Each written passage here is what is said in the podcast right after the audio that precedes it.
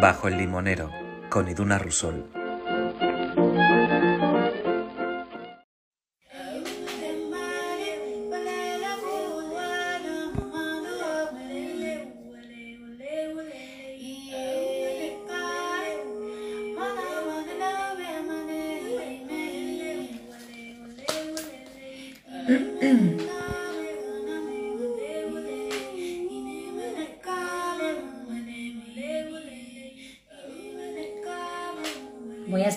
Que se vaya conectando gente y, mm, y os cuento un poco qué es esto de, de Bajo el Limonero y a quién tenemos hoy.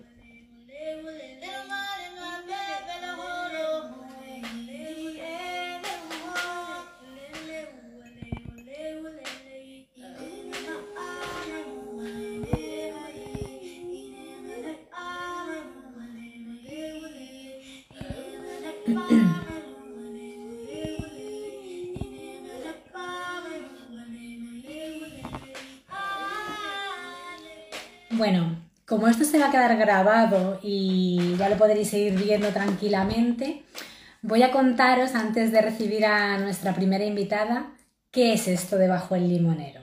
Bueno, pues Bajo el Limonero básicamente es la excusa que yo me he querido inventar para, mm, para poder charlar, conversar y hacer todas esas preguntas que a mí me interesan a, a personas que me inspiran o, que me remueven o que, joder, de las que me quedo con ganas de saber más.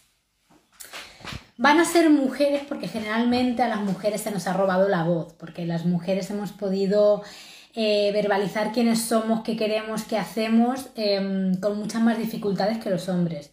Por supuesto que hay hombres muy interesantes, pero eh, iniciaré las entrevistas con ellos mucho más tarde eh, cuando se me acaben las mujeres interesantes de las que hablar y con las que hablar. Eh, bajo el limonero es porque yo me he mudado a vivir a Lisboa y tengo un limonero precioso. La idea era hacer las em, entrevistas ahí, lo que pasa es que está bajando la luz y nos están llegando las lucecitas para poner el jardín bonito. Pero he traído un hermoso limón en representación del limonero, que no haya ningún tipo de problema.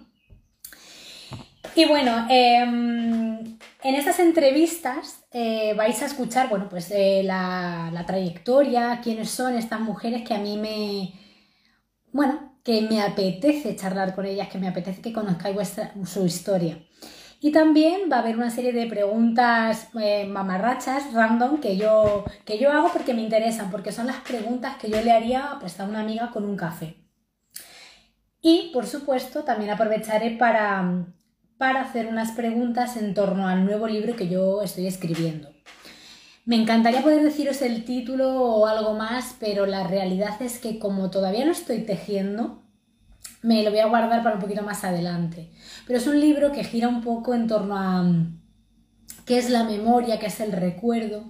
Y me gustaría también hablar de, de esto pues, con estas mujeres maravillosas que, que os voy a presentar. En Bajo el Limonero vamos a tener de todo tipo.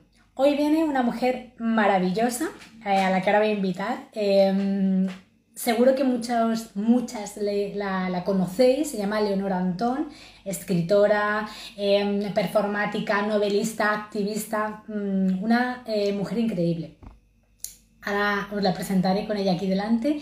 También vamos a tener a, eh, voy a tener a una profesora de yoga, a una amiga que está por aquí, eh, voy a traer también a una fisioterapeuta de suelo pélvico, eh, a una nutricionista vegana, bueno, historias que a mí me llegan, me transforman y, me ayudan a, bueno, a conocerme y a, a, descubrir aspectos de mí que, que me llaman la atención.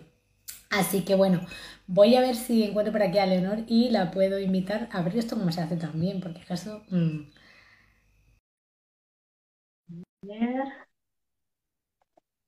Vale, creo que, creo que he lanzado la invitación. Hola, preciosa. Qué, ¿Qué tal? ¿Cómo estás? Estoy súper nerviosa. La nerviosa. A mí me encanta. Yo tenía muchísimas ganas de arrancar con esto, con las conversaciones. Y además estos días eh, con Andrea, que es mi compañera de piso, lo hablaba y decía, me hubiera encantado tener una conversación con Leonor tranquilamente cuando estábamos en Madrid, cerveza en mano, Pero bueno, tía, las cosas se dan como se dan, yo qué sé. Aquí pues sabes que voy a, voy a ir a, Portugal, es verdad que voy a ir a, Oporto, pero la verdad es que estaría muy guay, yo qué sé, aunque sea para estarme, no sé cuánto está Oporto de... O juntarnos a mitad de camino. Eh, bueno, no sé si vienes a primavera o a, o a qué vienes. Pues voy a ir a tocarme el toto un fin de semana, simplemente. Pues me parece maravilloso. Pues tía, un mitad de camino aquí planeando en directo, me parece muy bien. Qué guay, y me encanta, me encanta el proyecto y estoy deseando escuchar también a, las que vengan después, a, las que vengan detrás, y a la nutricionista vegana y todo eso. Mm, está Fíjate que cuando empecé a hacer la lista y tal, que estabas la primera, yo al principio pensaba, digo, no sé si voy a tener gente cercana eh, o, no cercana, pero que sea un poco variado, porque al final, evidentemente, por interés y por, por cercanía, pues hay muchas mujeres escritoras que me llamáis la atención y, Em, y, bueno, que os sigo.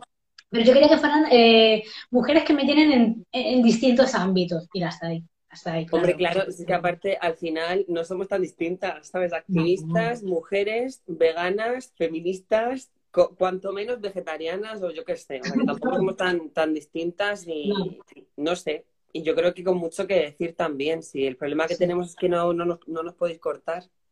Claro. Eh, bueno, lo primero de todo, muchísimas gracias por estar aquí. Creo que ya has terminado todos los exámenes que tenías. Claro, es que aparte yo también estoy un poco bajo el limonero porque para mí eh, esta semana, después de haber acabado los exámenes y venirme a Cartagena, donde estoy rodeada de limoneros, de naranjos, de olivares y todo, aquí con mis madres, pues estoy como en, un resort, en un hotel cinco estrellas, donde eh, me planchan las bragas, a mesa puesta, todo el día en la piscina, o sea, es mi semana de vacaciones. Bueno, también te lo has ganado. Yo ahora mismo me encanta aprender cosas y me encanta mm, estudiar a mi manera, pero yo, yo reconozco que me costaría mucho ponerme a nivel de tienes que hacer un examen y tal y cual. ¿Cómo, ¿Cómo se vuelve a hacer eso? Fatal, fatal, porque también es verdad que no es como cuando lo haces cuando tienes 20 años. O sea, no. para empezar, estás sola. Porque, claro, antes estás con tu, con tu grupo y te retroalimentas y vas a estudiar con tus amigas a la biblioteca y, una se raya y te raya a ti porque te agobia. Pero realmente ahora se vive sola. Entonces, eh, tú estás ahí hablando con tus amigas por el grupo y diciendo, madre mía, es que menudo percal tengo encima, eh, veo puntitos negros, estoy súper nerviosa, he entregado un examen y he llorado. Y ya están, claro, eh, ya a lo suyo, pero el, seguir estudiando sin parar es como, no sé, pues volver a ser un adolescente otra vez, pero está guay, no sé. También es verdad que se aprende distinto, ¿eh? O sea, se aprende eh, motivacionalmente es diferente. Totalmente. también es verdad que tienes que, no es como cuando estudias, cuando eres joven, que, vas también a mesa puesta, que te llevan tus madres o tus padres al examen y luego ya te quedas tumbada ahí boca arriba. Pero no, ahora eres mayor, tienes responsabilidades, tienes que lidiar con tus trabajos, tus movidas, tus responsabilidades y además ser estudiante. O sea que, más complicado, pero creo que mucho más enriquecedor. Porque eliges con pasión, no eliges porque, te, porque tengo que hacerlo. Sí, sí, totalmente, totalmente. Ojalá y hubiera pensado antes en hacer psicología que hacer publicidad y todo eso. Ojalá. Yo lo pienso muchas veces. ¿eh?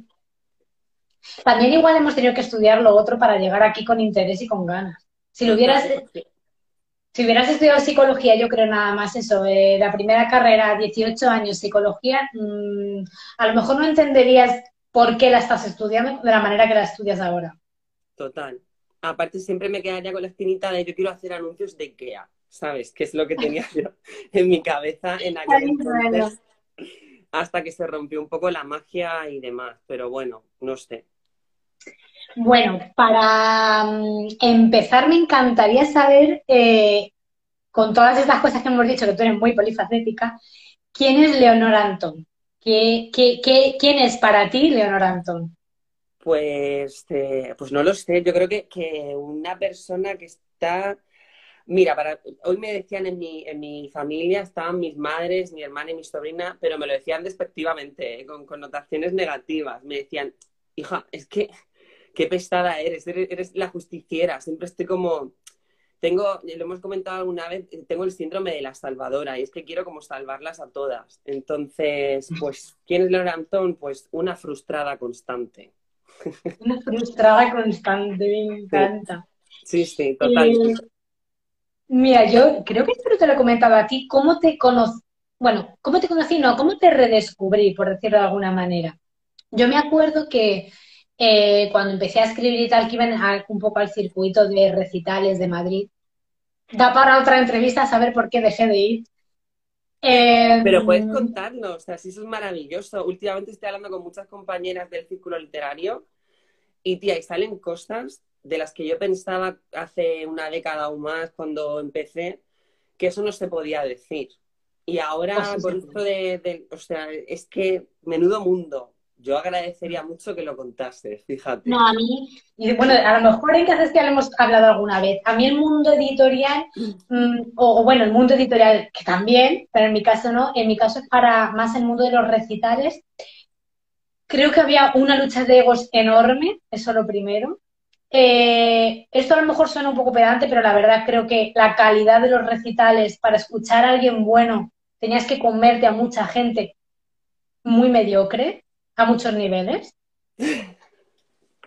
Eso también es verdad. Has abierto un melón que no sé si tirar por ahí, tía. Porque, claro, no, no lo sé. No, no, no ha sonado nada soberbia, pero como hable yo. A ver, escúchame, que, habrá, habrá, para todos los gustos, pero es verdad que yo había muchas veces que decía, oye, mira, yo no sé si seré buena o no seré buena, pero ostras, no sé, me costaba mucho y luego, claro, llevamos también al melón del machismo en los recitales.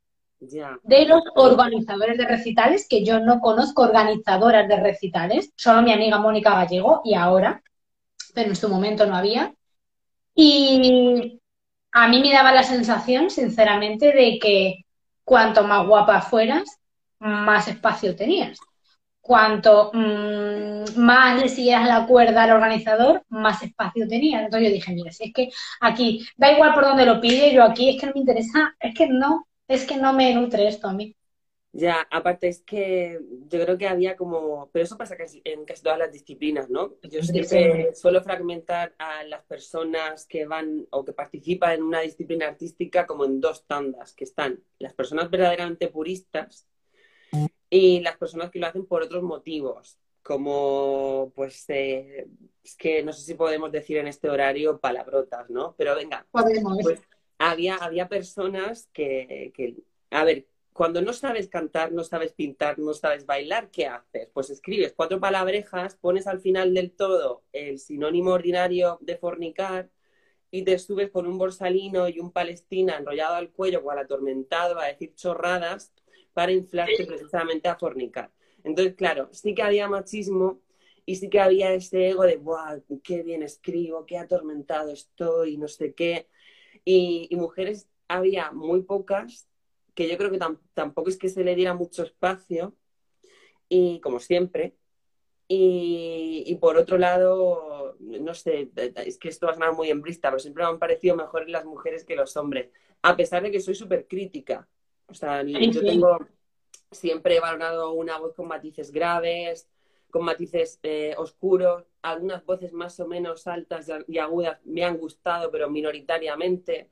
He sido muy crítica, pero también es verdad porque eh, yo intento justificarlo o autojustificarme porque a mí me han metido mucha caña. O sea, la persona que me enseñó, me instruyó, es la, la palabra aceptada, es instruir, en la poesía no fue para nada benevolente conmigo, para nada. O sea, creo que me, construyó poéticamente. Entonces, claro, aunque yo tendría 20 años, de esto hace mucho, cuando empecé a moverme por, los círculos poéticos y demás, que era eh, un moco, era literalmente un moco, ya, aunque estaba llena de inseguridades, ya tenía bastante ojo crítico en lo que estaba viendo y, y mayoritariamente me parecía una farsa. O sea, no era, no era, lo, que me, no era lo que me habían enseñado, lo que yo me encontré. Y a lo que yo iba eh, cuando comentaba esto es que eh, cuando yo te conocí, que era eso como al inicio, yo me di cuenta de que yo me había puesto una barrera porque no me apetecía conocer a gente de ese entorno y yo percibía también tu barrera. Sí, sí, o sea, es que yo no puedo decir que tuviera amigas en la poesía. Y, pero es que yo fui consciente de que es que no las quería. O sea, era como que yo iba a los recitales a recitar, escuchar y me iba cabreando según iba pasando cada recital. Sentía como esa sensación. Entonces era como un poco barrera. Y creo que no sé si fue pues antes del encierro eh, este pandémico, un poco antes, creo que escuché una entrevista o leí una entrevista tuya en la que ya no vi esa barrera tuya. Y también yo estaba en otro lugar. Hacía mucho tiempo que yo no iba a los recitales, con lo cual esa barrera tampoco estaba. Y sentí como cierta conexión, ¿sabes? Como, eh, uy, yo esto no lo había visto. Ya. ¿Por qué no lo había visto? No lo había visto porque yo estaba en otro lugar y tú también estabas en otro lugar, probablemente personal. Entonces ahí empecé, pues eso, una, una conexión en la que yo, yo, no sé, fue como muy natural, porque para la, para la gente que no lo sepa, a mí me encantó la forma en la que tuvimos de conocernos, de eh, enseguida un abrazo como nos conocemos de siempre. Ah, no, no, no. Ah, no, que es la primera vez que nos vemos. Fue muy guay, fue muy guay materializarlo. También es verdad que ha habido una evolución en, en nosotras, pues lo que tú decías personalmente. Es que aparte la, la, poesía va intrínsecamente ligada a tu vida. Es que si no es una farsa. Y tal y como nosotras llegábamos al, al círculo literario en Madrid, en este caso, eh, por muy preparadas o no que estuviéramos, tampoco lo estábamos para la vida. Claro. Entonces, pues podías hacerlo lo mejor posible, pero se te veía atrás un muro. Hombre, ¿tú, eh, ¿tú qué crees que ha cambiado de Leonor, de esa primera Leonor que yo veía en los recitales, a la de ahora, en ti y en tu literatura? Eh, no lo sé, todo, todo. Eh, claro, es que antes tenía miedo, pero yo ya llevo mucho tiempo diciendo que no tengo miedo a nada. O sea, una cosa es que yo me ponga nerviosa, que, que quiera hacerlo mejor, pero miedo paralizante como tal, no, al contrario, si es un miedo, es un miedo que te empuja al, al, hacerlo incluso con más ganas, ¿no? Yo pasé bastante inseguridad en este último recital porque llevaba tres años sin hacerlo algo totalmente justificado, como cuando lloré al entregar el último examen esta semana, porque es mucha presión, quieres hacerlo lo mejor posible. y lo que hoy hablaba con mi hermana y mis madres era el hecho que me llamaba lo de justiciera y tal.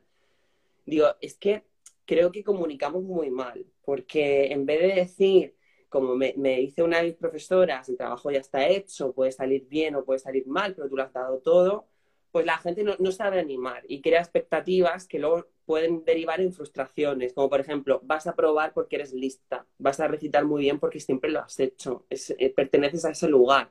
Y es como, bueno, pero puedo permitirme el, el lujo de equivocarme, de suspender, de caerme en un recital, de olvidarme de un poema, de trabarme o de que se me vea insegura me parece fundamental el hecho de animar en el sentido de, tía, te lo has currado que flipas, pase lo que pase, el trabajo está hecho, de puta madre. Pero lo que ha cambiado es que antes, antes yo no creía en mí, para nada. Ahora, no sé, yo creo que ya a raíz de, de irme al bosque, que fue un poco con la ruptura con todo, que, había pasado por un, mm, no sé, pues como otras personas, tantas personas durante el, confinamiento que habían tenido como una especie de bloqueo, que es curioso e irónico porque durante el bloqueo yo estaba escribiendo, yo estaba escribiendo, claro, no sé, es que fue como eh, masificado, ¿no? De repente a los artistas se nos escapa de alguna manera. Y, y, yo me veía ahí enfrentándome a mi vulnerabilidad como persona, de, ostra, hay una pandemia que es algo que está por encima incluso de nosotras mismas y demás, escribiendo estoy bloqueada mientras escribía, que ya es irónico, es casi Claro, o sea, es como muy frustrante y a la vez eh, una incongruencia enorme el estar escribiendo inspirada sobre no estás inspirada. Y ya en Perra Vieja yo ya empezaba a darme cuenta de, claro, como no tenía otra cosa que hacer salvo pensar y trepar por los árboles y observar los corzos y la vida contemplativa en el bosque, ¿qué hice? Analizar mi vida. Entonces tuve que enfrentarme a muchas situaciones complicadas de, en, otros asuntos totalmente que no tienen nada que ver, personales y demás, pero también a esa realidad de, cómo fui instruida desde pequeña, cómo ya desde muy, muy pequeña pues eh, con, no sé, con nueve, diez años, pues me iba tres meses a casa de un pintor y convivía con un artista de sus paranoias y luego caí en, en las preciosas manos de este maestro, poeta, escritor maravilloso que estuvo años dedicándome su tiempo, ¿no? Y, y cómo él creyó en mí mucho antes de que yo misma lo hiciera y me decía eso de, de, que tenía una voz para la poesía. Y yo ya me estaba subiendo a los escenarios y a recitar, o en los baretos, donde fuera, presentando una voz en la que yo no creía en absoluto.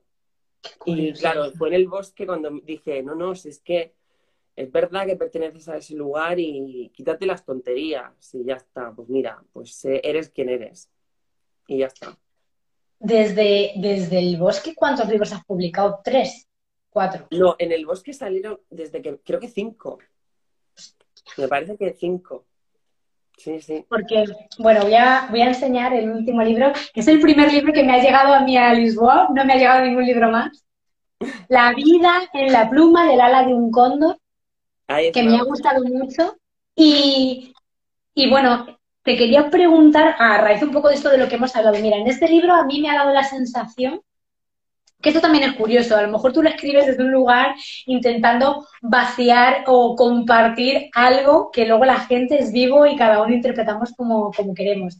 Pero yo en, este libro, y también me pasó un poco con Perra Vieja, eh, noto tu hartazgo, o sea, pero es una hartura como un golpe en la mesa con una serenidad muy distinta como lo haríamos con 20 años, ¿sabes? Y, me recordó un poco a la sensación, yo ahora, eh, pues a lo mejor cuando hablo de emociones más, vamos a llamarlas románticas, con lo que es esta palabra, pero eh, con el otro, ¿no? Desde el lugar del que escribo de eso es completamente distinto a hace dos años.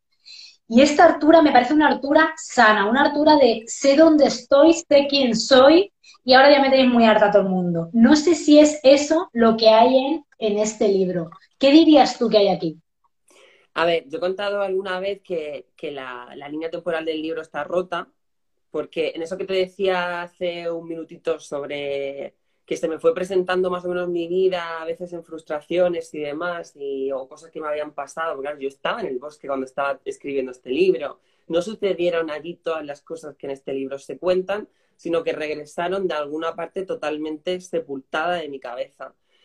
Y, y, ese hartazgo del que hablas, yo creo que nos lo otorga también la edad. Es, un, es un, una rabia elegante, ¿no? Es como una rabia muy elegante. Me encanta el concepto. Sí, sí, total, porque al principio, pues evidentemente cuando eres adolescente y tienes ese sentimiento de omnipotencia, que parece que nada te puede perturbar ni hacer daño y vas hacia adelante como un toro de Miura, pues al final todo este cúmulo de experiencias, sean positivas, sean negativas, te van explotando como una patata caliente cuando, cuando alcanzas cierta edad y, y, echas la vista atrás. Cuando tienes 20 años no miras atrás, pero cuando tienes cierta edad ya llega un momento que dices, y sobre todo si estás manos sobre manos en un bosque, pues eh, mirar el atardecer y el crepúsculo, pues echas la vista atrás y dices, ah, joder, me pasó esto. Y esto derivó en esto y en esto y en esto. Y, estoy harta, pero elegantemente harta. Ya no es que te, pegues un, un, berrinche injustificado, puedes ponerle palabras totalmente ordenadas y lógicas a lo, que, a lo que te ha sucedido, a lo que te ha pasado y a lo que te va a pasar de aquí en adelante, cómo ves la vida, tu personalidad, tu carácter ya está totalmente confeccionado, ¿no? Entonces, puedes cabrearte, pero desde una perspectiva lícita y, con, y poder compartirla estructurada y con sentido, no es una rabieta porque sí, no es, tiene, tiene sentido. Desde luego, yo vitalmente creo que una de las cosas de las que más satisfecha estoy es de esa reconciliación con mi sombra, ¿no? Que ya no luchas contra ella, quiero decir, soy lo que soy y esta sombra va a salir, pero ahora sale lo que tú has dicho con una rabia elegante que me parece maravilloso el concepto. Total. Em, hablando vuelvo un poco a lo que decíamos antes, ¿no? De, ese, ese nido o ese nervio que tenías antes a, lo mejor a, recitar o a compartirlo, nunca lo has tenido a la hora de producir y publicar. Quiero decir, yo, por ejemplo, me puedo tirar el libro que estoy escribiendo ahora, igual lleva dos años conmigo y voy como muy poquito a poco y creo que me da como mucho más pavor el, acto de publicar. Y tú, o sea, bueno, no sé, eh, los cuatro últimos libros, ¿qué, qué, diferencia tienen temporal? ¿Eh, ¿Dos años? O sea, no sé. No, fueron, es que fueron prácticamente seguidos. Que eh, yo estaba escribiendo Perra Vieja y cuando lo envié a la editorial, yo, claro, yo seguía metiéndome en la habitación, está en mi estudio y seguía grabando. O sea, es que realmente es una continuación totalmente, eh, te diría, de horas. O sea, es que yo estaba creando, escribiendo, recitando y, y ya había mandado o acababa de mandar o lo mandaría mañana el libro de Perra Vieja y estaba grabando Brújula Rota, que es uno de los primeros poemas de, la vida de la pluma de la, de la Cóndor. O sea, como que en esos dos años yo estuve componiendo todo el tiempo los libros. ¿Tú, de dónde viene esta facilidad para publicar? O sea, ya no te digo para escribir, pues, que seas una escritora muy eh, prolífica, sino para publicar, porque sé que también hay mucha gente que escribe en cuadernos y ahí se queda en un cuaderno escondido, pero tú no escondes. Tú, creo, vamos, no lo sé, que todo lo que está escrito en una hoja termina publicado en un libro. Yo no he cambiado nada nunca, pero es que generalmente em, yo me, acostumbré a, grabar, pues como puede hacer un rapero a lo mejor, ¿no? Que va grabando, improvisando una letra y luego eso que se ha grabado, pues es lo que transcribo luego en el, en el libro. Yo me acuerdo, por ejemplo, cuando hicimos el poemario de Olvido, con Mueve tu lengua y demás, que estaba con Peter, con el editor, él, él estuvo recopilando, pues dijo, ¿pero qué tienes escrito? Digo, pues prácticamente nada, ¿no? Porque ellos, en esta editorial en particular me captó porque me habían visto recitando por ahí, por algún antro de Madrid, y entonces transcribieron los, eh, los audios que tenía, grabados con el móvil, con una grabadora, vídeos de Instagram y tal, y, algún otro poema que, que escribí demás para completar el libro y que tuviera sentido. Que al final luego, como, como todo esto, ese repertorio que se recopiló, formaba parte de una época de mi vida, había, había algo que, sincronizaba todo, que era el olvido, la laguna negra, todo esto, entonces formaba, tenía sentido el libro, la composición. Y es que yo creo que es un poco así. ¿Podría haber hecho en, cinco años un libro más gordo? Sí, pero ido lanzando así como en fascículos, pero hay una, una, continuidad. Es un poco lo que le pasa también a la con Grela Bravo, que sus libros se pueden leer eh, evidentemente por separado, porque tienen un, sentido, pero que si tú lo lees, como un volumen completo, tiene sentido, ves toda la trayectoria, toda la evolución y es, no sé, pues una composición que no, que no cesa. Y yo creo que la diferencia entre el miedo de publicar y de recitar que me preguntabas antes es cuando tú escribes hay, hay como una falsa sensación de que no te va a leer nadie, que no va a tener ninguna repercusión y claro, tú estás en tu, en tu zulo escribiendo o grabando tus movidas pensando que eso no va a llegar a ningún sitio. Es que ni te lo planteas. Porque la mayoría de los escritores y las escritoras no escriben para que te lea, para pensando en quién te va a leer. Eso no pasa nunca, generalmente no suele pasar. Tenemos un ego mucho más grande como para pensar que, que, alguien nos puede leer, ¿no? Es como, estamos por encima de todo eso. Sin embargo, cuando subes a un escenario, es que no, tiene, no, tienes escape, no hay una trampilla secreta que te va a hacer huir de repente, eso mm, no está. Mm, y claro, yo era tartamuda, tenía inseguridades, mm, vomitaba, no sé, era una, niña muy introvertida, muy introvertida, mucho. Nada que ver con quién soy ahora. Tú ahora, o sea, ¿qué sientes o qué sentiste en el último recital? Eh, pues, eh, pues una sensación agridulce, porque para mí ha sido mi último recital. O sea, mm, el dejarlo después de que como que perteneces a ese lugar que te hace tremendamente feliz porque es, es una parte importantísima de quién has sido durante muchísimo tiempo. Por otro lado, te estás despidiendo porque sabes que, que no, no creo que lo vuelva a hacer. Yo lo, llevo diciendo mucho tiempo, eh, sobre todo en el último año. Eh, yo me había despedido ya de esa parte de mi vida cuando me fui al bosque y demás, y de repente volver y tener que hacerlo por contrato me supuso una gran frustración. Eh, el hecho de que la poesía sea como una disciplina, una sub, considerada una subdisciplina, eh, donde no suelen pagar, te sale a pagar un recital, estamos como infravaloradas, siempre quieren que estemos en todos los eventos literarios y demás porque damos colorcito y todo eso, pero sin embargo no se nos valora. Yo dije, eh, yo ya no tengo 20 años, no estoy persiguiendo un sueño. Entonces, eh, me da mucha pena, por un lado, porque obviamente si lo vuelvo a hacer es porque, uno, la causa lo merece y dos, he cobrado mi caché y mi música, y si oigo una música, en este caso la violinista también. O sea, no quiero seguir trabajando gratis. Es que no sé por qué la gente se sorprende que, que ya no las artistas o los artistas, que las personas queramos eh, cobrar por el trabajo que realizamos. Como, eh, ¿de verdad la gente se sigue sorprendiendo por eso? ¿Cómo pensáis que pagamos eh, los alquileres, las facturas y demás? Es así, tía. O sea, yo no he cobrado nunca por recitar. O sea, la primera vez que cobré fue con mi amigo Juanillo Galgo, que os invito a seguirle. Él es músico y aquí en Lisboa hizo un, un evento en el que él presentaba su nuevo disco. Me llevó, eh, para recitar y fue la primera vez que recibí dinero y dije, no lo puedo creer. no me lo puedo creer. que te cansa. Claro, al final acabas desencantada porque te das cuenta de, porque yo a quien llevo, pero es que hasta el estilista. Quiero decir, todo el mundo, no puede ser que todo el mundo te diga que eres la mejor poeta contemporánea viva, que eres la voz de la poesía, me encanta lo que haces, siempre vas con músicos, músicos que ensayan, con los que creamos partituras, o sea, hacemos como canciones, invertimos es que tiempo.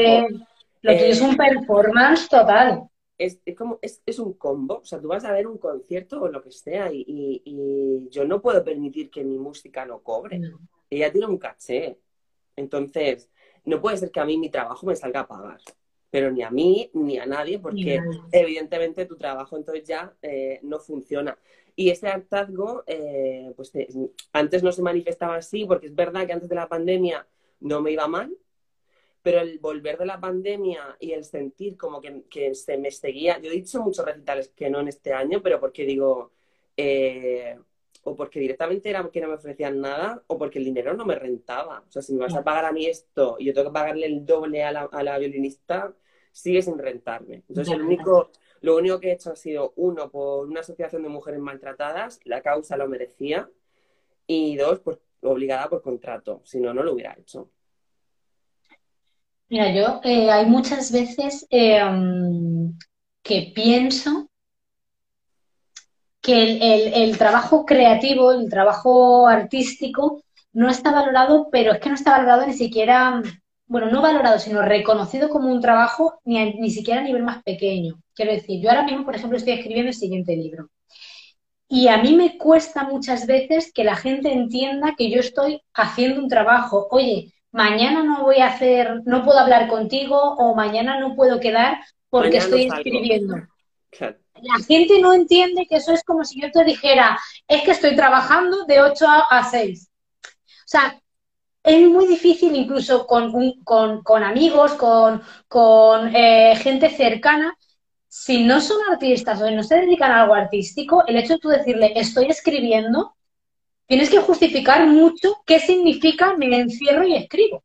Entonces, si no, si, si la gente que te tiene cerca y que ve la ilusión, el trabajo, todo lo que hay detrás, no lo valora, ¿qué lo va a valorar ese señor que está mirando el dinero? Total, total. Y aparte que da igual que hayas escrito uno o veinte libros, ¿eh? Pero pues, sí que es verdad, yo tengo la, o sea, la suerte que, que al llevar ya tantos años, o yo qué sé, o, o que me han dado realmente por perdida y me dicen un poco para, las cosas para que me calle y me quede tranquila, o sí que he tenido la sensación de que en mi entorno han entendido cuando me han dicho, tía, ¿cómo no vas a venir? Que es el cumpleaños de no sé quién, ¿cómo no vas a salir? Lo que estabas diciendo, ¿no? Eh, yo con decir estoy escribiendo es suficiente. O sea, no me, no, no me, mm, ¿cómo te lo diría? Pues no me cuestionan en ese no, No, no, Yo ahora mismo aquí en Lisboa la verdad es que tampoco recibo esa cuestión porque es verdad que es un entorno muy, muy creativo el que tengo, eh, por suerte, la verdad.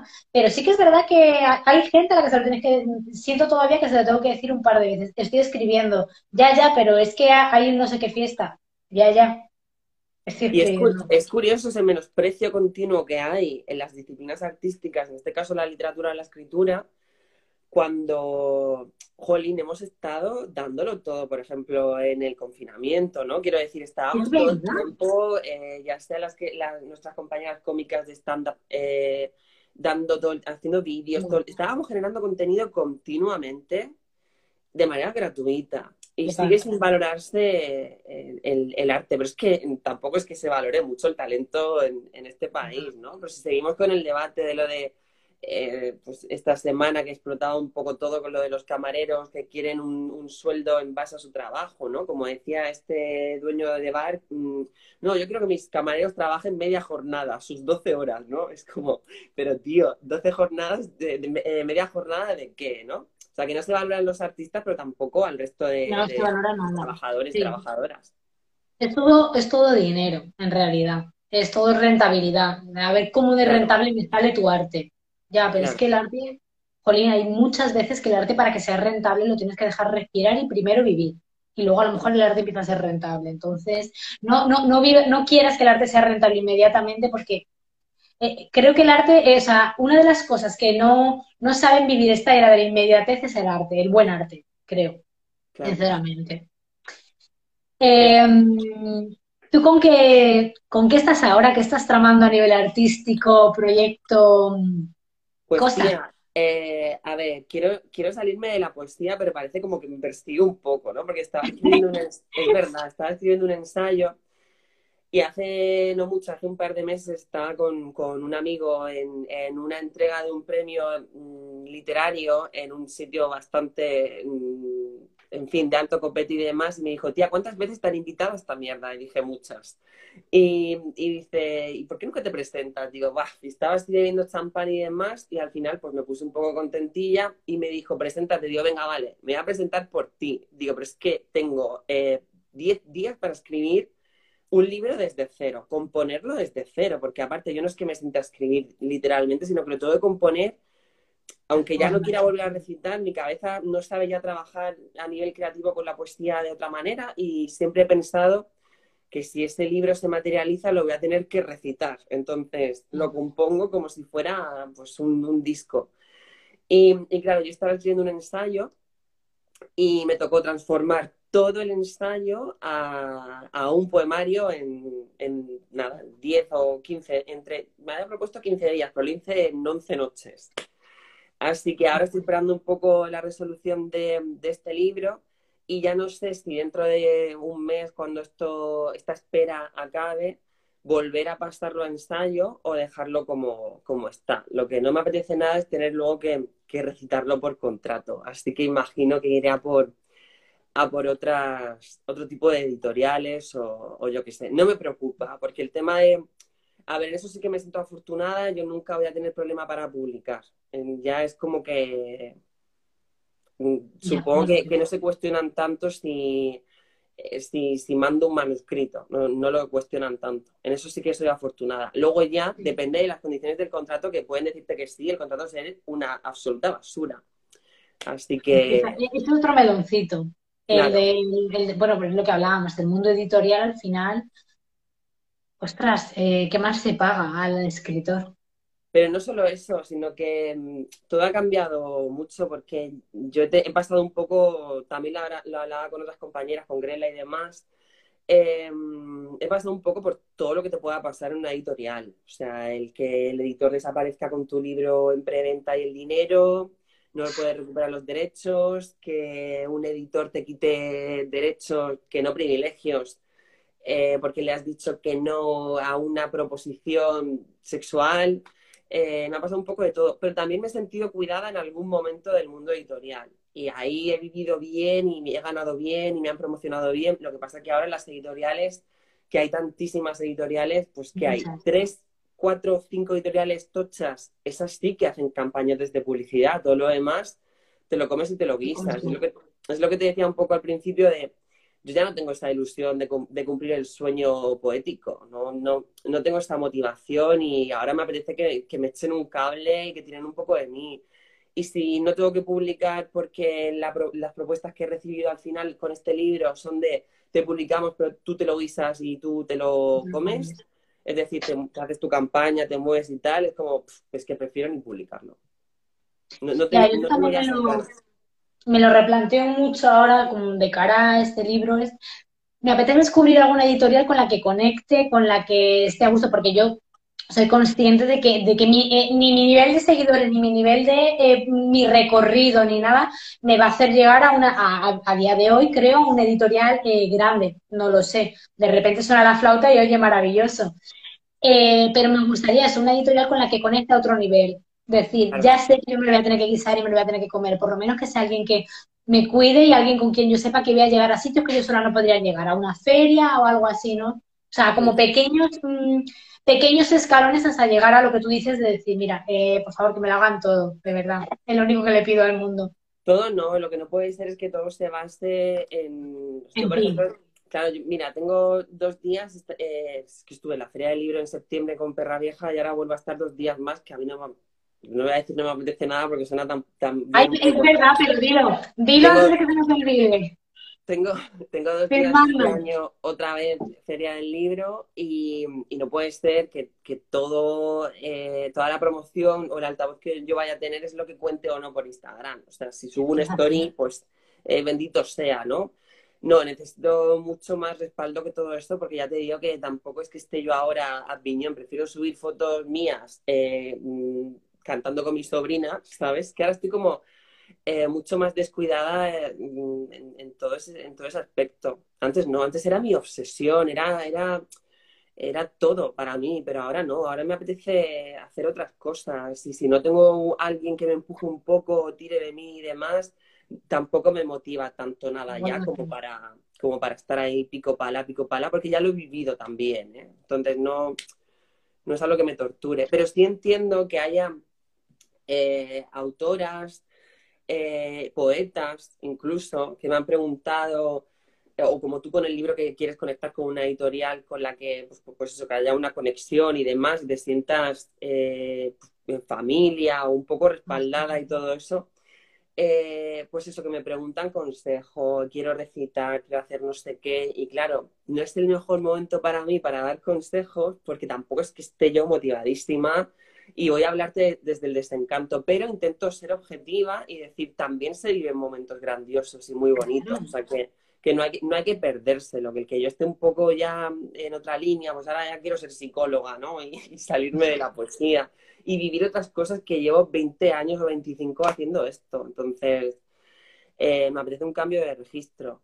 Lo voy a echar de menos, no descarto en un futuro hacer un privé, un recital privé, pero estoy un poco desencantada de todo, de todo el mundo literario, pero porque yo no he tenido muy buena Bueno, lo que tú has vivido. Tú, a día de hoy, ¿cuál es eh, tu, vamos a llamarlo meta o propósito a nivel vital o a nivel editorial o a nivel literario, ¿eh? porque a lo mejor es lo que estábamos hablando, a nivel literario no tienes ahora mismo ninguna meta, pero sí lo tienes a nivel de qué quieres hacer con lo que estás estudiando ahora o bueno, no sé tu meta o propósito así más cercano? A ver, hombre, cercano no, porque acabo de. Es que no, no puedo decir ni que haya empezado. Entonces, eh, no sé, a mí me gustaría tener 40 años y eh, tratar los eh, traumas más harto. O sea, ser, ser esa psicóloga, pues no la que está ahí en un gabinete, que lo respeto mucho, eh, mientras que gente le cuenta sus movidas del primer mundo, que es también lícito y respetable, pues estamos todos cucú, pero me gusta mucho, eh, me gusta mucho la gente destrozada, me atrae mucho esa parte. Así que mi objetivo es un poco este, el llegar hasta ese punto. Todo lo que pase de aquí hasta entonces, que lo puedo hacer en 4, 8 o 10 años, pues supongo que seguiré escribiendo, seguiré asomando la patita, pero desde un punto mucho más eh, sosegada, que yo lo pueda, que yo lo disfrute, que, sea selectiva. Oye, ¿te apetece hacer un homenaje a Aute? Mm, venga, vale, y, vas, ¿no? Como ya teniendo un poco pues esa potestad del poder elegir esto sí, esto no, esto no me apetece, pues esto sí, esto tampoco, tampoco me quita tiempo, me apetece o puede ser emocionante. Sí, como disfrutar de lo que hago, cosa que no he hecho nunca, ¿eh? Porque admito que en todos estos años, pocas veces o ninguna, yo he, disfrutado, que esto es algo que también he tenido que comprender y asumir, de, hostia, has recitado decenas y decenas de veces y, en un montón de sitios dispares, en una iglesia, en teatro, en baretos, en antros, en, no sé, en un montón de sitios. Mm, es que no me recuerdo haciendo otra cosa. Y sin embargo, mm, he hecho la vista atrás y pienso, ¿lo has disfrutado? Y la respuesta es que es un poco lo que hablábamos al principio de, estudiar por placer y ahora eligiendo. Creo que ahora estás eligiendo. Claro. Y con qué ritmo quieres ir. Y joder, eso también es un aprendizaje. Yo con 20 años no te sé elegir al ritmo al que quiero ir, voy un poco por inercia. Total. Eh, a la hora de escribir, a la hora de publicar, o sea, siento que tengo que hacer muchas cosas y el ritmo me lo marcan, me lo marca el entorno. Y el entorno es muy rápido.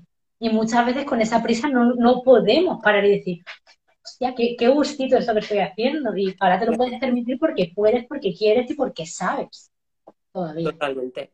Es que ya te digo que cuando, yo, cuando empecé a, a recitar, eh, ¿cómo lo iba a disfrutar si yo estaba cagada todo el tiempo? Solo que había una persona, em, para mí, totalmente respetada, admirada, la que apreciaba mogollón, que era como, pues era no, es, eh, eh, para mí ha sido mi maestro siempre, que me decía, hazlo, hazlo, hazlo, hazlo. Lo que pasa que yo ni estaba preparada, ni, o al no sentía estar preparada ni nada, pero es como cuando tienes 17 y tienes, y tienes que elegir qué estudiar, ¿sabes? Y ya te empiezan a decir, no, pero ¿por qué no haces mejor enfermería, que tienes más salidas, ¿sabes? Como, y vas un poco pues por inercia entre lo que te apetecería y lo que te han dicho que tiene más salidas y bueno, pues luego la vida da muchas vueltas y puede tener muchas salidas y acabar hasta el toto de haber hecho eso.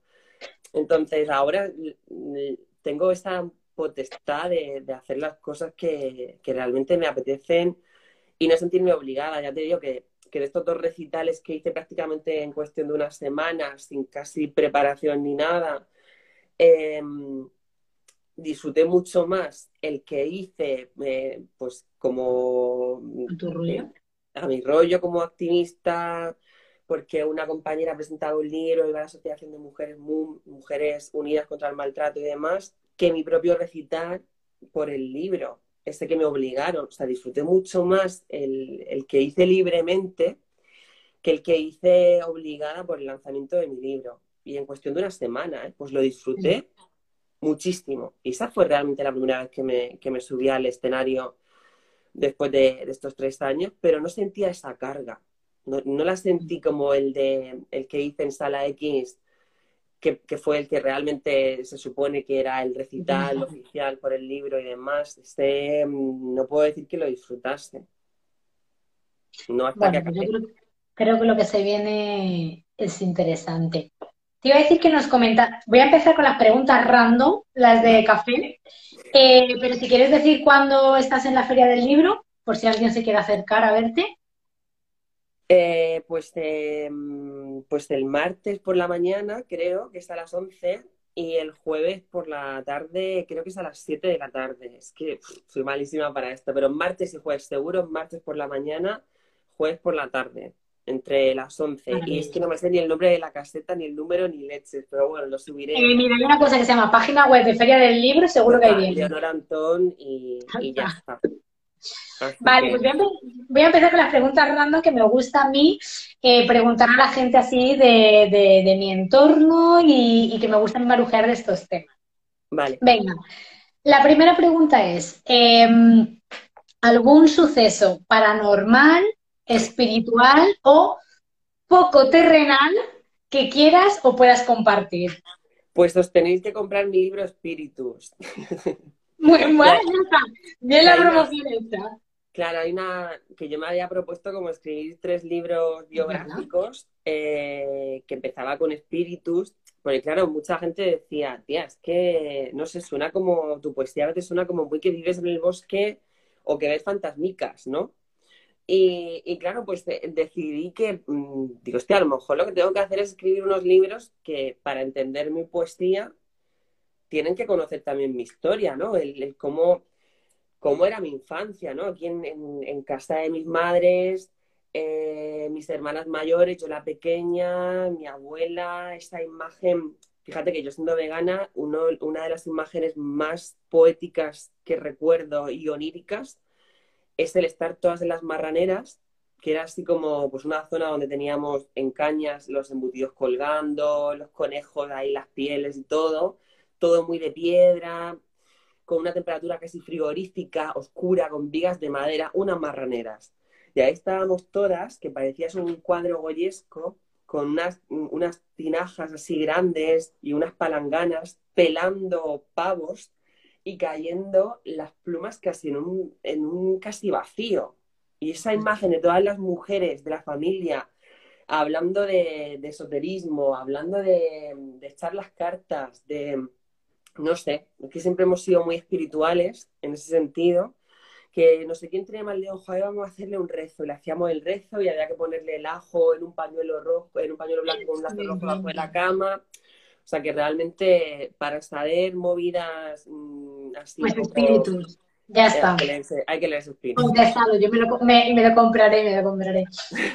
Em, esta pregunta yo creo que si te hemos escuchado las que quienes te conocemos, creo que ya sabemos la respuesta o creo intuirla, pero si solo pudieras escoger una, una causa social en la que implicarte, que defender, que visibilizar, ¿cuál sería y por qué? ¿Causa social o causa en general? Hombre, a ver, yo ya lo he dicho casi al principio, yo eh, tengo el síndrome de la salvadora y quiero salvarlas a todas, ¿no? Es verdad que, al final una te lleva a otra, porque el feminismo también implica, joder, es un movimiento que surge, de hecho, en paralelo con el movimiento obrero y, una lucha de clase social, de, integración, además. Siempre hemos dicho que el feminismo debe ser transversal, que tiene que contemplar el feminismo negro, el ecofeminismo, eh, luchar contra el patriarcado coercitivo, el patriarcado consentido a distintos niveles. Eh, yo creo que la lucha feminista implica, es que aparte yo, yo soy feminista, pero mm, inclusiva, evidentemente inclusiva. No, lo concibo, no lo concibo de otra manera, ¿no? tengo a veces una tendencia más abolicionista que neoliberal, pero, pero para mí es importantísimo escucharlas a todas, porque aunque yo tenga el convencimiento de, hostia, es que esto es así y es así, pero de repente escuchas a otra mujer y dices, hostia, es que hay matices, todo tiene matices. Así que yo diría que, que, lucha feminista transversal, porque incluye todo, ¿eh? hasta el movimiento queer, todo, lo mete todo. Yo estoy aprendiendo también mucho escuchándote. ¿eh? Em, porque bueno, tú, evidentemente lo estás estudiando también y los libros que lees y los libros que compartes, em, yo he descubierto también nuevas cosas y me ayuda mucho a, divagar y a debatir aquí en casa también con Andrea muchas veces. Eh, mira lo que ha dicho, qué tal, qué cual, y nos enzarzamos ahí en una discusión y a mí eso me parece maravilloso, pero estoy de acuerdo contigo en que independientemente de la opinión que yo tenga o pueda tener, el feminismo tiene que ser inclusivo eh, escuchar todas las versiones y yo cuando hay alguna versión que no es, em, que, no contemplo de manera natural, eh, me, encanta, escuchar. Total. Creo que es la única manera. Sí, y como más te aprende es cuando alguien te ha dejado totalmente sin recurso.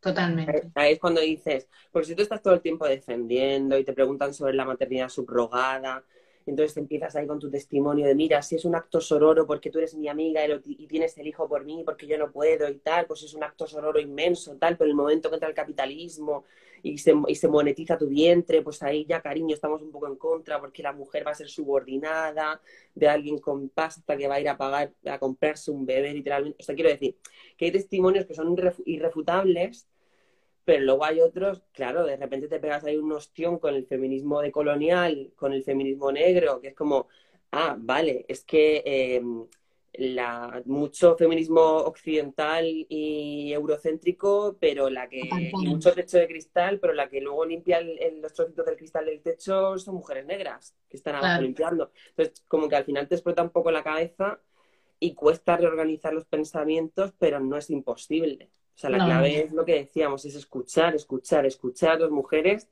porque no podemos hablar de feminismo ni contemplar eh, el activismo desde una visión em, eurocentrista. es imposible. No tiene ningún sentido que estés batallando por la igualdad de derechos y luego quieras llevar unos diamantes que han sido extraídos de las minas del Congo. O sea, es que, por mujeres.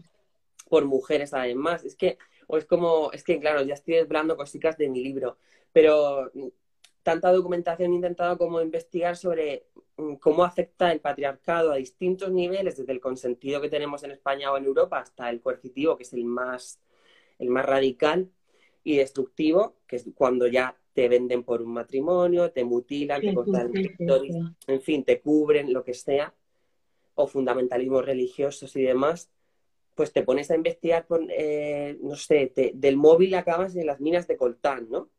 Y piensas, es que para las mujeres que viven en, la República del Congo, que no las dejan entrar en las minas, ellas preferirían entrar, fíjate, que quedarse fuera siendo violadas constantemente o atadas a una piedra eh, mientras son eh, pues agredidas y violadas y demás. Como yo para ganarme la vida tengo que vender mi cuerpo porque no me queda opción. Ojalá pudiera entrar en la mina de coltán. ¿Qué es el rollo? ¿Cuáles son las opciones de otras mujeres en otros lugares? Total. Porque muchas veces simplemente nos planteamos el feminismo desde las nuestras, desde nuestras opciones, pero somos muy afortunadas si nos comparamos con... O sea, hay que, hay que mirarlo a muchos niveles para poder entender a nivel mucho más transversal lo que tú decías, el, feminismo, que como causa única a la que dedicarse, ya hay tela. Hay, tela que cortar. Hay mucho trabajo porque aparte ya, eh, es que ya en España tenemos mucha plancha, ¿no? O sea, eh, seis violaciones con penetración al día es mucho, eh, no sé, yo creo que hay que demandar, pues lo que decimos siempre, una educación temprana, gestión de las emociones, hay como una, una oleada de, un reflejo, siempre lo he dicho, siempre que hay un, un avance feminista o un avance en el progreso social, hay un acto reflejo inminente machista. O sea, como que cuanto más derechos ganamos y más libertades, algo empieza a pasar totalmente en contra. Como ahora en Estados Unidos que quieren, pues eso, eh, prohibir la ley del aborto. Es como eh, un paso hacia adelante, dos hacia atrás. Y es, agotador. Es muy... Yo estoy todo el día cabreada. No, sé cómo podemos seguir respirando. El percal yo muchas veces lo pienso y digo, eh, ahora mismo aprobamos una ley para lo de eh, los dolores de regla, para estas bajas y tal, y luego de repente en la misma semana tienes tres violaciones grupales, dices. ¿Pero qué está pasando? Es, muy escandaloso porque, claro, tú estás viendo en las noticias que una niña de 12 y otra de 13 han quedado con dos chavales por Instagram y se presentan cinco y las violan eh, de manera grupal en una casa abandonada en Valencia y luego sale la, presidenta de la Comunidad de Madrid diciendo que es que las, las, feministas de hoy día que queremos volver borrachas a casa somos unas malcriadas. Y el mensaje que está mandando es cruel, despiadado y muy retorcido. O sea, es algo eh, que está devaluando a, totalmente a las víctimas. Luego también recordemos que es que esos violadores salieron del juzgado mm, eh, con palmas como si fueran putos héroes. Y, y, que una persona que está representando, en este caso a la Comunidad de Madrid, pero aún así también forma parte de un elenco representativo del país, que salga diciendo que las feministas somos unas malcriadas porque queremos volver borrachas a casa. No, cariño, queremos volver borrachas o no, pero queremos volver sin que nos violen. El, el, mítico, la culpa es tuya. Totalmente. Es que, ¿cómo podemos estar donde estamos y, y que aún tengamos este tipo de, de discursos, ¿no? No es que queramos volver borrachas, que también, o sea, queremos volver como nos salga del coño sin que nos toquen el coño. la gana, como me la gana. Entonces, no sé, no sé cómo la gente todavía no, mm, no lo entiende. Y vivo, yo vivo en una frustración continua, que es verdad que he trabajado mucho porque antes sí que sufría mucho. No se puede ser activista si recibes todo ese paquete de información de esa violencia vicaria en tu cabeza porque acabas, acabas siendo, si ya has sido víctima en tu pasado, si ya has sido víctima de alguna manera en tu pasado y lo has solucionado y ahora intentas focalizar todo eso en, en, hacer el bien con las demás o al menos acompañarlas o escucharlas o darles voz, lo que, lo que se pueda hacer, y, no has controlado todavía esa parte, hay una parte vicaria en la que acabas siendo tú también de nuevo esa víctima. Entonces hay que trabajar mucho en eso. Yo por suerte ya lo tengo un poco más controlado, me sigue afectando, pero, pero no, me, no, me, no me paraliza como antes, porque antes sí que, sí que me sentía como muy incapacitada. O sea, de esta, época escuchando muchos testimonios de todo tipo, a distintos niveles, y me incapacitaba mucho. Y es que no puedo, si yo me hundo, mm, pues no, soy funcional, ¿no? Entonces, eh, podemos tener estos momentos de decaimiento de vez en cuando, el decaer y demás, el sentirte frágil porque somos humanas, pero somos mucho más sutiles si, si no nos rendimos. Es agotador, pero no nos vamos a, a rendir. Completamente de acuerdo. Completamente de acuerdo. Eh, quería ir terminando, que ya no te quiero robar tampoco mucho más tiempo ahí. Qué ganas tengo de abrazarte, tía, te lo digo. Ya, yo, eh, eh, bueno, luego ya lo hablaremos lo del encuentro, esa mitad de camino en Oporto o algo, porque hay que, hay que hablarlo, hay que verlo, sí, eh, el libro en el que estoy un poco trabajando habla sobre, o bueno, gira un poco en torno a la memoria y el recuerdo. Y a mí me, me gustaría saber qué entiendes tú, qué es para ti la memoria o el recuerdo. ¿Puedes decírmelo como una definición o a través de un libro, una canción, algo que te transmita o que te lleve al concepto de memoria y recuerdo? Tía, la memoria son las manos de mami. O sea, yo cuando... Sí, sí, total. Eh, no sé. Claro, cuando, cuando yo vuelvo aquí, esa es la memoria. O sea, el volver a, a lo que yo llamaba la casa de las higueras, y eso que la casa ha cambiado mucho, ¿no? De, de como cuando yo era pequeña, que estaba más la chabola que, que, el casoplón que es ahora, ¿no? Pero, pero no sé, yo creo que las manos de mis madres, la memoria es eso, porque me, me transmiten a este momento del desplumar las sí, comerlas, que era como súper goyesco y súper poético. Eh, las manos introduciéndose en la sangre del cerdo en la matanza para que no se coagule las manos peinándonos con coletas y con nenuco, pensándonos las ideas que nos echaban nenuco a litros y a veces limón, que era como gomina, era mis hermanas más mayores, que nos llevamos 12 años y demás, echaban cerveza y se rizaban el pelo, y a mi hermana Rosa de que nos llevábamos menos, pues las coletas con, con limón y nenuco. Tirantes, tirantes. Qué bueno. Yo creo que la, la memoria son las manos de mis madres, para mí. Qué bonito. Me gusta, muy bonito. ¿Y para ti la memoria em, qué es? Pues para mí la memoria ahora mismo es mi abuela, eh, como juglar, como almacén de memoria. ¿Sabes? No, no como individuo. Creo que, la memoria la tenemos en las historias. Em, y, juego mucho o, pienso muchas veces em, la memoria. Eh, en fin, hay, hay un montón de cosas inventadas en la memoria para mí.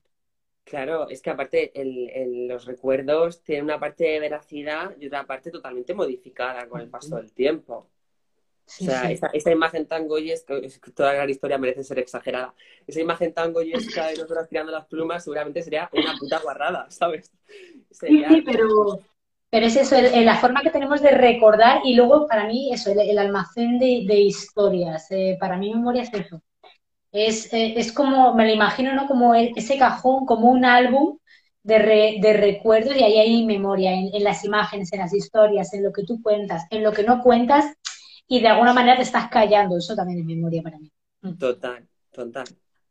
Y aparte también es, uno, es uno de, forma parte de, nuestro trabajo, por así decirlo, ¿no? El coger los recuerdos y, maquillarlos de alguna manera. O sea, no, no fingir, no fingirlos, ni ficcionarlos tampoco, pero sí, pues es como coger una maceta que ya tiene flores y meterle más para que se vean más.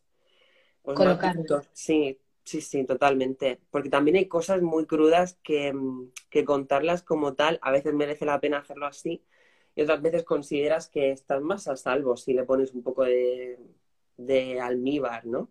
¿Cómo las estás guardando tú? Tú no las guardas a lo mejor en crudo, ¿sabes? Tú las guardas con tu, con tu escudito, con tu aprendizaje, con todo, y así es un poco. Sí, esa es la memoria para mí también. Em, una de las cosas que más me gustan también de estas charlas y por las que lo hago es porque hay muchas veces que hay gente a la que tengo la, fortuna, como en tu caso, ¿no? De, que te tengo también en el móvil, ¿sabes? Que es una persona a la que puedo ver y tocar. eh, pero hay gente que me ha llevado a través de una historia, a través de una recomendación, a través de un libro, a gente que me ha maravillado o que he descubierto y he dicho, joder, qué interesante. Para terminar ya, si nos mm, puedes dar algún tipo de un libro, una peli, un documental, un podcast, una idea, algo que a ti últimamente te haya removido, o bueno, o no últimamente, algo que tengas de, de cabecera. Pues mira, me encanta escuchar esta canción o ver este documental o leer este libro. Te puedo decir los, tres autores que estoy leyendo esta semana. Venga. Porque, bueno, eh, a una ya la he leído un par de veces. Tengo a Chimamanda, que es maravillosa, que habla sobre el peligro del relato único. Chimamanda es maravillosa. Es una autora nigeriana, feminista, eh, que hace como libritos muy cortos y demás. bueno, ahora me estaba leyendo el del relato único. Kailin Moran. Kailin Moran es divertidísima, o sea, si quieres, que, tiene cómo ser mujer, eh, cómo ser chica y demás, que habla pues desde su infancia hasta que es mayor, pues todo, desde su primera regla. Es, es como un feminismo cargado de humor y, también se agradece retirar un poco esas conversaciones eh, estoy hablando de la presión a la que estamos ejercidas las mujeres constantemente y en el primer mundo, pero desde un punto de vista mucho más chispeante. Y un libro que, que ahora estoy como muy metida en los ensayos, em, que me ha sorprendido un montón, que se llama Los últimos niños en el bosque. Y es un ensayo... Sí, sí, aparte que la temática, si te paras y la piensas, está recubierta de lógica, ¿no? Los últimos niños en el bosque de Richard Lowe Em, habla sobre el trastorno de déficit de naturaleza en los niños. ¿Qué quiere decir esto? Que todos los eh, nativos digitales, todos los eh, asfalto digitales, o sea, toda esta generación que ya han nacido en la ciudad, eh, rodeados de asfalto y demás, que luego se sorprenden de que la leche no venga de del Mercadona, sino de que venga de un animal, o que se sorprenden de que las pechugas, las tiras de pollo vengan de un pollo con plumas, o que se sorprenden del pelaje de los animales, o que temen a los perros, o que temen a ciertos animales, lo que sea, es porque tienen un trastorno, de, según el ensayo, Qué interesante. un trastorno de déficit de naturaleza. Es decir, que tú puedes llevar al niño a un maldito zoo, que estoy en contra de todas esas mierdas de los animales enjaulados y vas a pagar por verlos exhibirse, o puedes llevártelos a pasar una semana y que duerman en el bosque. Quiero decirte, el libro es muy interesante porque mm, pues, muestra una perspectiva de cómo pues eso, hay un cierto trastorno de déficit de naturaleza. Es muy curioso. Y lo veo, ¿eh? lo veo, lo veo en mis sobrinos que, mm, que, no tienen ni puta idea del tema de, animales, ni, sienten ningún tipo de cariño por ellos. No sé, el, mundo es mucho más que, que vigas y hormigón. Este libro me parece muy interesante, muy curioso, porque además, eh, claro, este síndrome estamos hablando de, niños, mm, o sea, de una generación muy, por lo que tú has dicho, ya nativa digital, pero ese, este síndrome lo tenemos también un poco los adultos que vivimos alejados de la naturaleza. Lo que pasa es que, tú sabes eh, qué es lo que te está faltando y esa conexión, pero claro, al niño le falta desde la base. De lo que tú dices, que se sorprendan por cosas eh, que no entienden de dónde viene, de dónde viene este limón, desde ese árbol. Total, total. O sea, el llevarlos a, pues no te digo una granja escuela, porque también me parece un poco deleznable, pero eh, claro, es que yo, como estoy en contra de todo, de, hasta de montar a caballo, es que de todo, todo lo que sea utilizar a un animal en favor del ser humano, pues me parece, a los que estés en una situación del tercer mundo donde es que no te queda, siempre que hay alternativa, hay cosas que no voy a comprender. O sea, yo tengo, vivo en el primer mundo y tengo alternativa. Entonces, pues prefiero actuar de otra manera. No hace falta llegar a ese extremo, pero por lo menos eh, conocer, que, o sea, es que es muy, muy, a mí me parece fascinante el pensar que haya generaciones futuras que piensen que esto es la realidad, ¿sabes? Muy fuerte. Y que viven aquí, y que fuera de aquí no saben, no saben ser. Claro. No sé, ya te digo mm, que, hace mucho tiempo cuando vivía en Cambridge que cuidaba ancianitas y demás y me dijo uno de sus nietos de, bueno, de una señora entrañable a la que le robaba todo lo que podía, pasaba mucha hambre. Me dijo en inglés, tú no sabes lo que es la soledad hasta que, es, que está en el libro, no, no, sabes lo que es la soledad hasta que no has pasado una noche en el bosque, ¿no? Y pasé muchas noches sola en el bosque. Y, y al final yo he, tenido, yo he pasado mucho más miedo volviendo a casa en Fuencarral que cuando vivía en Fuencarral, que intentaron meterme en un mini en marcha, unos tíos y demás, infinitamente muchísimo más miedo en la ciudad que en el bosque. O sea, esta imagen que tenemos de la oscuridad, el temor a lo desconocido, mira, he dormido muchísimas veces en un bosque mm, y no me ha pasado nada. Si acaso si hay algo se va a acojonar más de mí que yo de ello. Totalmente. Me encanta. Pues, Bella, no te quiero robar más tiempo. Ha sido maravillosa esta charlita contigo. bueno, este, esta es la previa cuando nos encontremos en Oporto cerquita, que luego te hablaré para que, para que lo gestionemos, porque sí. Em, hay muchas preguntas que eso que me apetece, me apetece charlar largo y tendido. Yo creo que tú y yo nos podríamos enrollar que hasta el infinito y más allá. Qué guay. Así que muchísimas gracias por estar, por estrenar el, limonero. Qué, eh, responsabilidad, ¿eh? Oye, si paso por allí, de verdad, yo quiero este momentazo debajo del limonero con las luces. Totalmente. de verdad, estamos, eh, estamos esperando que nos lleguen las lucecitas para poner un poco el jardín, porque ahora mismo estamos a oscuras. Entonces, claro, en el momento en el que llega la, la noche, pues aquí dos personas solas, ella y yo tranquilamente nos podemos estar tomando algo pero bueno, como para aclimatarlo, para estar de charla. Así que, así que ya lo tendremos preparado. Y eso, que millones de gracias, que feliz de poder charlar contigo, de poder leer tus letras y de poder saber un poquito más de ti. Todo el mundo que ha pasado por aquí seguramente mucha gente ya te conociera y quien no, eh, estoy segura de que te va a disfrutar enormemente. Tía, qué guay. Muchísimas gracias. Estoy deseando verte en Portugal, que me parece una fantasía loquísima, te lo digo de verdad. Y hacer limonada. Estoy feliz, feliz. Así que, bueno, ahora nos escribimos de todos modos, pero eh, nos vemos prontito, espero. Muchísimas gracias por tu tiempo y por todo. A ti, bonita, porque eres súper luz, te lo digo de verdad, ¿eh? Gracias, Bella. Un beso fuerte. Gracias por todo. Adiós.